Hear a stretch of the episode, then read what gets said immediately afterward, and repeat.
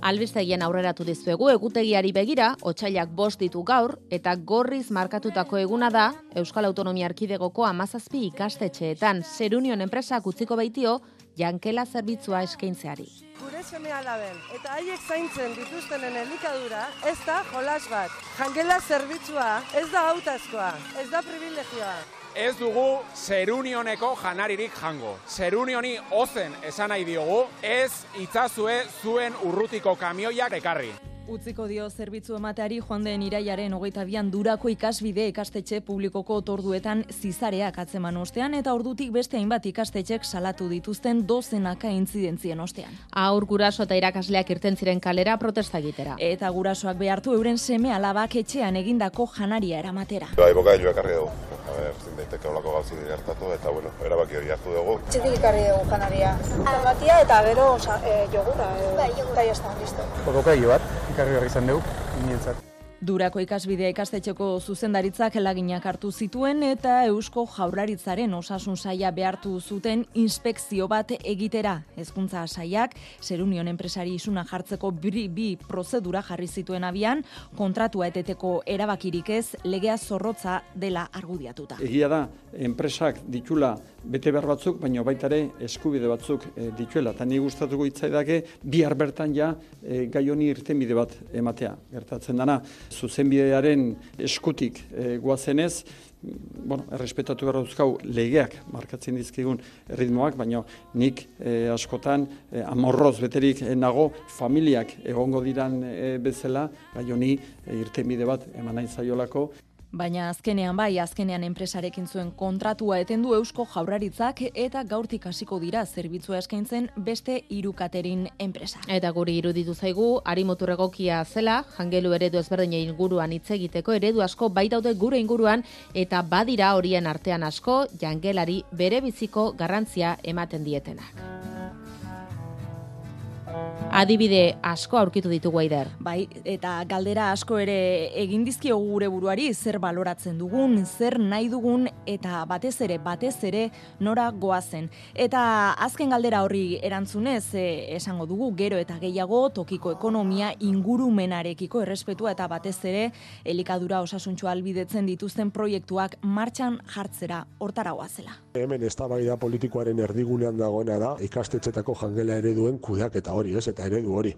Familiek, gurasoek eta ikastetxetatik gero hau ikusten dugu, pues aldatu beharra dagoela, ez? Ba, arrazoi askoren gatik. Ja ez da bakarrik garreatutako baskariaren kalitatea, baizik eta bestelako historia asko ere badaude tartean, ez? Incidentzia pila bat, e, begiralean formakuntza eta kualifikazioa, eta bar, ez? Horretan ari dira adibidez, gazteizko salburua auzoan. Ikusi genuen, ba, bueno, jantoki ordua, e, intentzio izitzaien zornitzeaz gain, bazegoela hor beste zulo beltz bat ez da. Eta izango litzateke, ba, bueno, e, jangelan, jateko orduan, gure ikaslei eskaintzen diegun e, elikadura hori, ez? E, ba, aukera, bestelako produkto fresko, hurbil eta sostengarriago bat gure ikaslei eskaintzeko aukera, ez? Aitor Nuñeze kontatu digu bi urte daramatela proiektua ontzen eta helburua litzateke lauzoan utxik dagoen lokal batean sukalde profesional bateraiki eta bertatik auzoko ama bat e, ikastetxeren jangelak ornitzea, orain arte landa eremuetan ohikoa den eredua beraz lehen aldiz irian ez hartzea litzateke euren asmoa. Jarri aldira harremanetan eh, hezkuntza saiarekin? Bai, jarri dira euren proposamena jarri die mai gainean eta hitz politak esan dizkietela, baina hortik aurrera aurrera bide argirik ez. Pues gara fido, hauteskunde testu inguruan gaudeta eta jakin badakigu, ba horrelako proposamen bati baiezko aman eskero, ba benetan ere meloi irekiko litzatekela. Gaur gaurko ikusten ari garena da, ba ez dagola e, borondate politiko nahikorik horrelako gauzak egiteko, ez? Urteak dara matzate esan ez baiet, e, pliegoak aldatuko direla, e, 2000 garren urteko e, agindu aldatuko dela, patati patata, baina gero momentu iristen denean, ba bere horretan mantentzen dira, ez? E, bai lege aginduak, bai dekretuak, eta bai administrazioen jarrera. Euren proiektua garatzeko beste eredu batzuk hartu dituzte oinarri, Gernikako aiende salazar ikastetxeko jangela eredua esate baterako, Davidek borjak eta olatek zabaldu dizkibute bertako ateak. Ele batza, makaiagoa. Hone die protagonistak, eh? Honek itxen Bai, da, eh? gauzak ekarri, eta kozine, eta gero monitorak etorriko die, ontxe, bueno, laste hemen ditongo dira. Guk eh, bere momentuen egin gendun menu eredu oso bat, bertoko eta garaiko produktuak oinarri moduen hartunde, eta menu eredu guzti horren ondorizoz ba, konkurtso txiki bat egin genuen, eta hor saritzen gendu zen, bertokoak izate, ekologikoak izatea, eta abar. Hortik aurrera ja sare bat sortzen da, e, sare horretan dauz hogei produktore ezberdinak, barazkiak, okela, esnekiak eta bar. Gure ezberdintasuna beste eskola batzuk azalderatuta da, garaiko eta inguruko produktorekin lan egiten dugula. Eta horrek kriston impacto positiboa dauka, bai e, ume jaten duten elikagaiak kalitate gehiagokoa dira, ingurumenan ere impacto handia dauka, baita ekonomia lokalean eta baserritarrenan.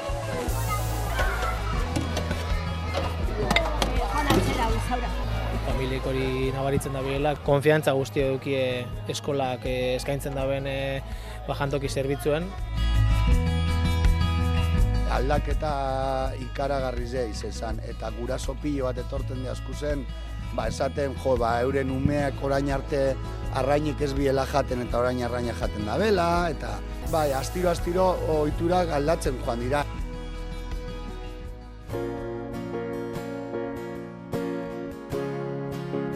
Guk aldatu duguna ez da bakarrik gauza tangibleak izan, gauza intangibleak be aldatu duguz, percepzioak aldatu duguz, ez?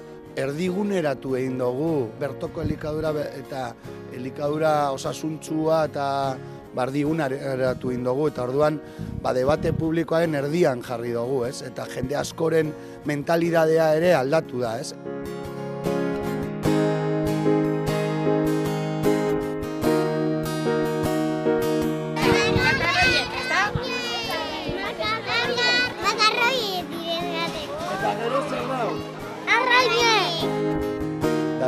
Garrantzitsua da, adibidez, gure koizlei egiten dotzaguz bizitek, ez? Eta ume horrek ikusi da benak ez jogurra nola egiten dan, hemendik eta hamar kilometrora dagoen herrioiti herrian, Kau, gero hauek bajatzen dira eta jantokian jogur hori jaten dabe. Karo, ume txiki horrek jaso izan daben impactoa egun horretan, ba ez dozu iziltzen egun guztian eh, ama eta aitari esplikatzen.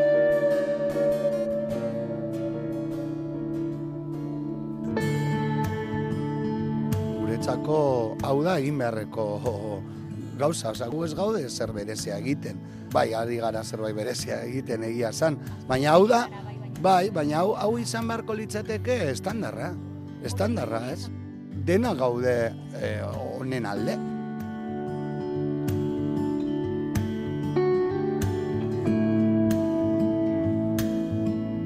Bai eskatzen duguna da, ba, e, araudia aldatzea eta kudeaketa zuzenearekin batera beste modelo komplementario bat e, egotea, ez. Azkenean hainbat eta hainbat eta hainbat dira e, eskolak e, gure eredu antzekoa egin nahi dutenak eta ezin dutenak egin kudeaketa eredua e, itxia delako, ez.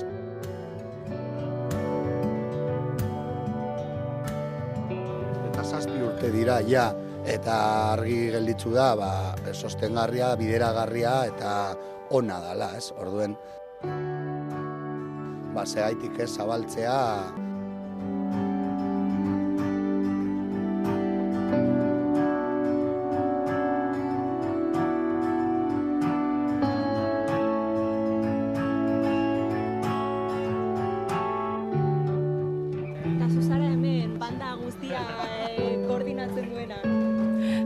naz, baina, bueno, bai, ez dut uste holan jaten dutenik etxian. ez Bai, dut uste. askotan be bai. Kasun handia dau, eh? Oita la gutxi esaten mamate, jo, nik ez dakiz lan egiten duzuen, baina hemengo barazki pureak eta jaten dabe primeran eta etxean, e, zinio lortu etxien jati, eta hemen, Niri hamburguesa zagar saltzan, jaten dabe sugar, eta bai eskatu diate errezeta. Jo, ya lo creo. Soberan. Bai, ian eh, aldauen holan jan, ez? Eh, ekologikoa, bertakua, eta freskoa, arraina beti, beti da freskoa, eta basoan ibilitako txarria, baskan dabilen beia, zan dut, eske, ia, soldata edarreki berda, etxian be, eh, hori guztia ordaintzeko, ez da broma, eh? Bai, bai.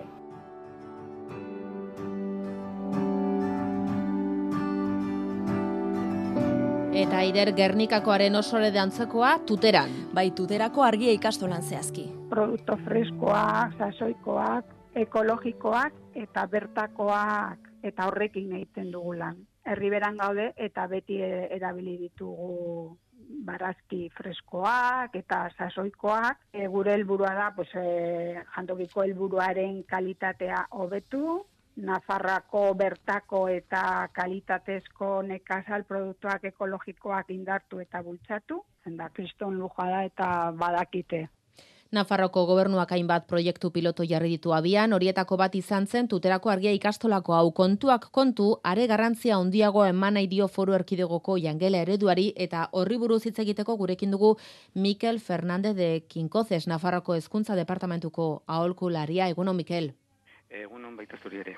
Eskola jangelen eredua erdigunean jarrita duzu aspaldidanik Nafarroko gobernuan eta aurki onartu asmo duzue hori arautzeko foru dekretu berria zer jasoko du zehazki. Bueno, hasiera baten erran behar dugu, ba, mila maikako foru dekretu daukagula indarrean, eta ardun bazen jadanikan garaia hori berritzeko. Orduan, e, berrikuntzaren artean, ba, importantenetarikoak badira gu jantokiak eta jantokiko zerbitzuan txertatu nahi dugula eskuntzan bertan, bai? Orduan, e, izan beharko da jadanikan ikasle jasotzen duten beste parte bat. Hori dela eta jantokien antolaketa, ba, zertuko dugu dokumentu berri bat, deitzen dela e, jantokien urteko plangintza, eta hori ikastetxe guztiek sartu beharko lukete euren urteko programazio orokorrean. Orduan jadenikan ematen dugu ba olako eskuntza kutsu importantea mm. ba zerbitzu osagarri honi. Eta noiz sartuko da indarrean? Ba orain ziriborroaren azkeneko puntuekin ari gara lantzen, ziriborro hau eh, eskegiko da gardentasun horrialdean eta ikasturte honetan bertan ba onartu nahi du, ba, Nafarroko Kontsoi Eskularrak onartu beharko luke, eta behin onartuta indarrean jarri nahi dugu den dena oso bere osotasunean 2008 ikasturtean. Baino, parte importanteenak, jadenikan datorren ikasturteri begira. Eta zeintzu dira parte garrantzitsu horiek? Ba, ikaslei begira eta famili begira ematen den zerbitzuan, ba, jadenikan jantoki zerbitzu emango dela eskolagun guztietan, egun terurogita mabos eskolagunetan. Honekin hasi geren pandemia garaian, e, arrakasto izan zen, eta orain gurasoek edo familiek eskatzen dute zerbitzu hori luzatzea. Hori ere, e, egun guztietan ematea zaparte, importantea dela e, hemen Nafarroan badaukagu ba, eskolek badute euren ordutegi ezberdinak, bai, badago e, jardunaldi jarraitua eta goiz eta arratsaldeko jardunaldiak. Independienteki zenolako jardunaldi izango duten ikasleek, ba, jantokiaz disfrutatu edo e, e, profitatu dezakete. E, esan duzu mila bederatzen eta larogeita maikako foru dekretua dagoela egun indarrean e, foru erkidegoan, e, zein eredu gaientzen da foru dekretu horren baitan e, Nafarroako foru erkidegoan, e, zein eredu esan nahi du, zein jangela eredu gaur egun gaientzen den? Baitugu bimotako jantokiak, lehendabiziko direla eskualdekoak deitzen direnak, eta hori mantentzen dugu, eta hori eskuntza departamentuak, Nafarroko gobernuak, antolatzen ditu eta kudeatzen ditu. Horiek zuzenduta daude, batez ere, eskualdeko ikastetxeei, ba, jasotzen dituzte, ba, eskolik ez dagoen herrietako ikasleak, bai? Orduan, garraituak diren ikasle guztiak, ba, izango dute, euren eskubidea, ba, jangela edo jantoki zerbitzu izateko. Eta gero badaukagu, ba, arruntak deitzen ditugun jantokiak. Eta horiek dira, ba, nola bait, e, guraso elkarteek antolatzen dituzten e, jantokiak, bai? Eskuntza departamentuak espazioa eta azpegiturak euren eskuetan ipintzen ditu, baino e, nola kudeatu haien eskuetan gelditzen da. Eta aipatzen duzun hori arrunta den azken eredu hori e, fodu erkidegoko ikastetxe guztietan e, aplikatzea posible da, posible izango da? Bai, a ber, eh, eskuntza departamentuak berez eh, sistema hori mantendu nahi du, bai?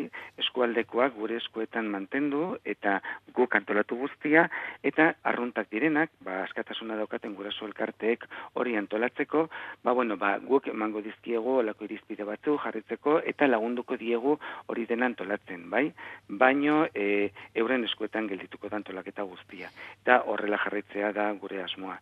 Hoetaz gain, foru dekretoren ziriborroak jasotzen du udalek nahi izan ez gero, ba, sinetu dezaketela olako komenio bat eh, eskuntza departamentorekin, haiek euren herrietan ba, jantokien kudeak eta aurrera eraman alizateko. Hainbat eh, eskaera jaso ditugu eh, ikuspuntu honetatikan jarraituz, eta orduan e, atea irekiko zaie udalei, ba, bueno, ba, olako eskaera egiteko eta olako komenioa sinatzeko Mm. eskuntza departamentorekin. Eta pentsatzen dugu beste ereduan eskualdeko eredu horretan, eh, hezkuntza departamentoak kudeatzen duen horretan, katerin enpresak izango direla ikastetxeetan otorduak hornitzen, ezta? Bai, normalen hemen Nafarroan e, hori da egiten dena. Baditugu, ba, mota ezberdinetako zerbitzuak ere bai. Orduan badaude batzuk e, ekartzen dituztela jadanikan, ba, sukalde nogauzitatikan ekartzen dizkigute euren jakiak eta linea beroan ditutakoa eta banatzen dute, bai? Beste batzuk linea hotzen ekartzen dute eta berotzen dituzte ikastetzetan. Eta beste batzuk dire, deitzen dela sukaldaritza in situ deitutakoa, ba, enpresak ekartzen ditu jakiak egin gabe eta eskolan bertan sukaldatzen dira. Hau da, e, azkeneko hau da, ba, Nafarroko gobernuak aurrera eraman nahi duen e, sistema, bai? Ez da ematen toki guztietan, baino hau da zabaldu nahi dena. Sukaldatzea e, eskoletan bertan. en, gaur egun arte katerin zerbitzua kontratatzeko zein irizpide edo baldintza e, exigitu izan ditu hezkuntza departamentuak? Ba, eskontza departamentoak normalean, bueno, pues badaude, bueno, pligoetan paratzen dena, askotan, e, bertako jakiak erabiltzarena, jaki freskoak erabiltzarena eta elikagaiak osasuntxoak eskaintzarena. Orduan, ba, bueno, ba, nutrizio aldetikan, baditugu nutrizionistek, eta haiek dietak prestatzen dituzte. Eta orduan, enpresek bete beharko dituzte gutxieneko horiek e, eskuratu alizateko ematen den lehiaketa publiko horretan. Askotan lehiaketa horiek ere bazten dituzte, ba, eskaintza ekonomiko honena egiten duten enprese, baina akaso arlo ekonomiko hori lehenetxi baino beste lehentasun batzuk gailendu beharko lirateke, ez dakit hori kontuan hartzen ote duzuen.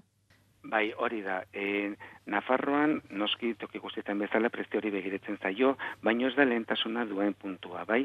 Lehentasuna esan dudan bezala, badira, ba, bertako jakiak eta e, ingurunekoak direnak, Nafarrak baldin badira asko sobeto, eta gero e, jakien freskotasuna. Eta gero bete beharko dute, eskaintzen dituzten menuetan, ba, nutrizionistek ezarritako baldintzak bete beharko dituzte, eta honi ematen zaio garrantzi gehiago prezio hori baino.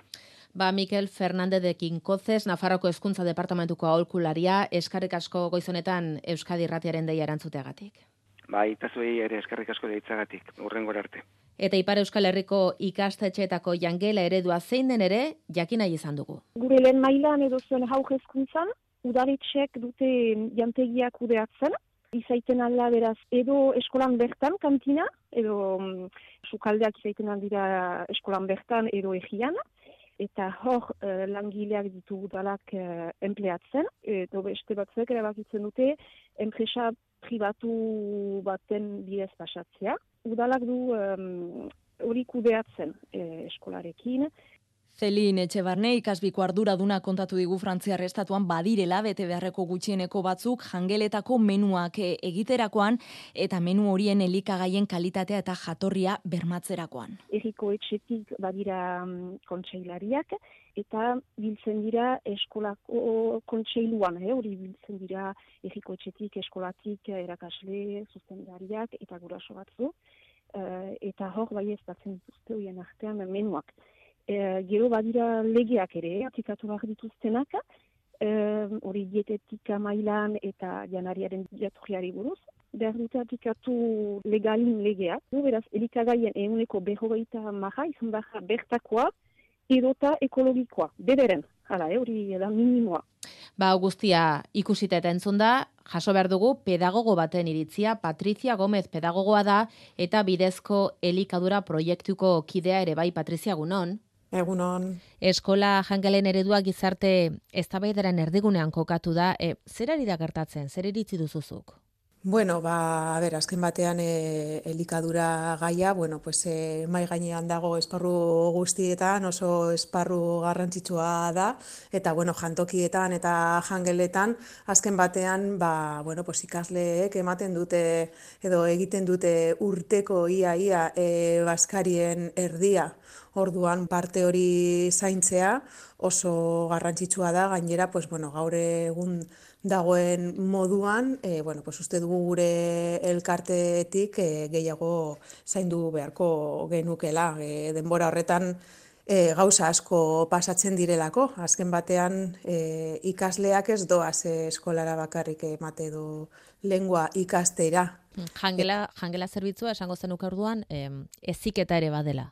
Noski, bai, e, gauza asko gertatzen dira eskolan, eta jantokian eta jangeletan ere, eta hori, momentu zagian, Euskala bakoitzak erabaki behar du nola hori antolatu, nola pedagogizatu, pedagogizatu bai ala ez, nola bilatu oreka, bai, espazio eta denbora horretan e, ikasleak e, ikasten e, jarraitzeko, baina baita euren denbora librea errespetatuz. Em, aditu bezala Patrizia Bedagogoa zarelako eta esaten duzu eskola bakoitzak erabaki beharko du nola arautu, baina e, zuretzako zeintzu dira gakoak? Ba, gakoak lehenengo eta behin e, eskola bakoitzak aztertu behar du e, zein den euren errealitatea eta errealitate horren arabera lehentasunak e, mai gainean ipintzea. Ez da gauza bera eskola bat e, zestaun, e, Bilbon edo Arrankudiagan. Bai, orduan, e, espazio eta denbora hori zainduz gero, antolamendua eta proposamenak aurrera eramana aldira. Espazioa, e, denbora, jatekoare bai, ze jateko mota eta batez ere nun prestatzen den? Ez da bakarrik e, jateko espazio bat baizik eta e, dinamikekin ere ikasleak e, nutritzen dira eta bueno, pues badagute proposamen asko non e, bueno, pues elikadura oso gai zabala deneinean, ba ikas ditzakegu gauza asko. Adibidez elikadura oso lotuta dago adibidez giza eskubidekin edo e, elikadura osasungarri batekin, elikadura jasangarri batekin eta e, elementu hoiekin orduan horrela elementu hoiek sustatzen nolabait e, sujeto kritikoak eta politikoak e, eratzen egongo gineateke edo, bueno, behintzat pentsamendu kritiko hori bultzatzen egongo gineateke. Baina hori, ikusi behar dugu zeintzuk diren e, ikasleen e, beharrak. Ikasleen beharrak eta eta pentsatzen dugu familienak ere bai, hemen e, jantokian egiten den ezik eta horrek euki beharko du bere e, luzapena edo bere edapena etxera. Bai, hori oso garrantzitsua da. Azken batean hezkuntza komunitatearen e, bi zutabe nagusiak e, familiak eta ikasleak eta eskola da. Orduan, e, koesio hori e, gertatzen dena neurrian askoz hobea gertatzen dena da. Etxe bakoitzean e, dinamika bat existitzen da eta horrezegatik e, eskolak ziurtatu behar du bizi ohitura osasungarri horiek azken batean gauzak badoa zelako barneratzen eta hori e, geratzen ez da umeengan badakigu ere horrek guztia baldintzatzen duela badibidez, ba, gurason eskuntza maila, kultura maila, bizigaren lekuan, azken batean faktore sozial horiek ere jolasten e, dituzte e, hori pentsamentu hori eta ohitura hori ekartzeko e, momentuetan, baina eskolaren funtzioa e, hori da ere. Adibide batzuk entzun ditugu e, irrati saio honetan, e, gure ingurua begiratzea baino ez dago ikusteko ere ze eredu ari diren e, zabaltzen batetik daukagu nahi baduzu, e, ba, enpresa handiek kudeatzen duten elikadura eta bestetik ba, eskola batzuetan elikadura prozesuan part hartzen duten komuniktate oso baten e, sarea. Ze ondorio ditu pedagogiaren ikuspegitik batak eta zein e, besteak aurraren eziketa horretan? Bueno, hemen e, aber, bi gauza ditugu. Alde batetik, e, berez ez dira existitzen bi eredu. Bai, azken batean da eredu nagusi bat, enpresen eta Eusko Jolaritzaren eredu hori, eredu e, zuzena ditzen e, dena, Eta gero, badaude eskola batzuk, e, Bizkaialdean lau dira, eta eskola horiek bere momentuan, orain dela zurte inguru, ba, hori esko jaularitzaren baimenarekin, bai, ba, beste proposamen batzuk e, aurrera eramateko planteatu ziren, eta jarraitzen dute lau eskola horiek, eta gero, bueno, pues, ba, dakigu beste eskola batzuk, bi hiru lau oso oso gutxi, ba, 2000 garren legea e, sortu zenean, eskola hiru lau eskola horiek e, jarraitu zutela aurreko ereduarekin.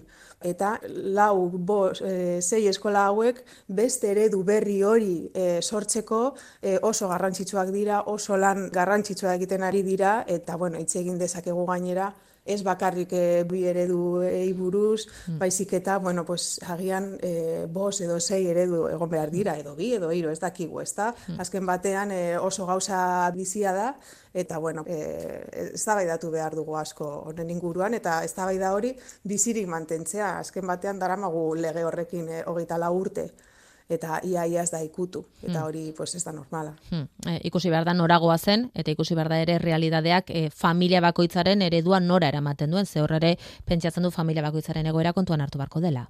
Bai, claro, azken batean e, e, orain dela bos urte mugimenduak egon dira eta guk espero dugu e, urrengo bos amar urtetan beste mugimendu gehiago egongo direla. Hala ere, ez dago familien edo e, mugimendu sozialen e, eskutan.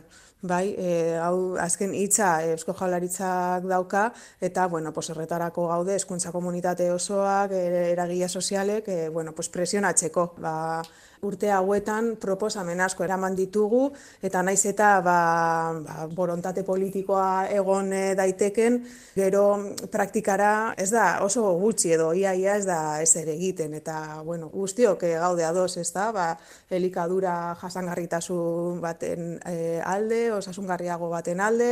Ba, Patricia Gomez, pedagogoa, eta esan dugu bidezko elikadura proiektuko kidea eskarek asko. Agur, eskerrik asko. Without me,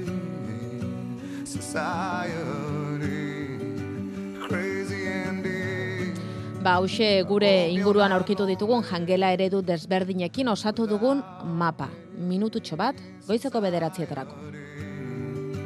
Have mercy on me I hope you're not angry If I disagree society.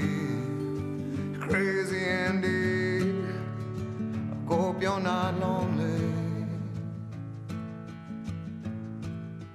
Without